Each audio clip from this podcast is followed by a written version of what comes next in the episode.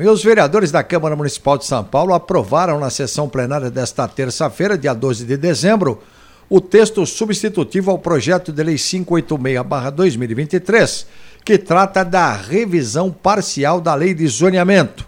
46 votos favoráveis, 8 votos contrários.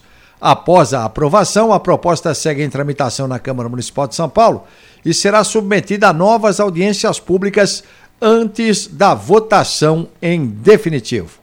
Detalhes no portal da Rede Câmara São Paulo.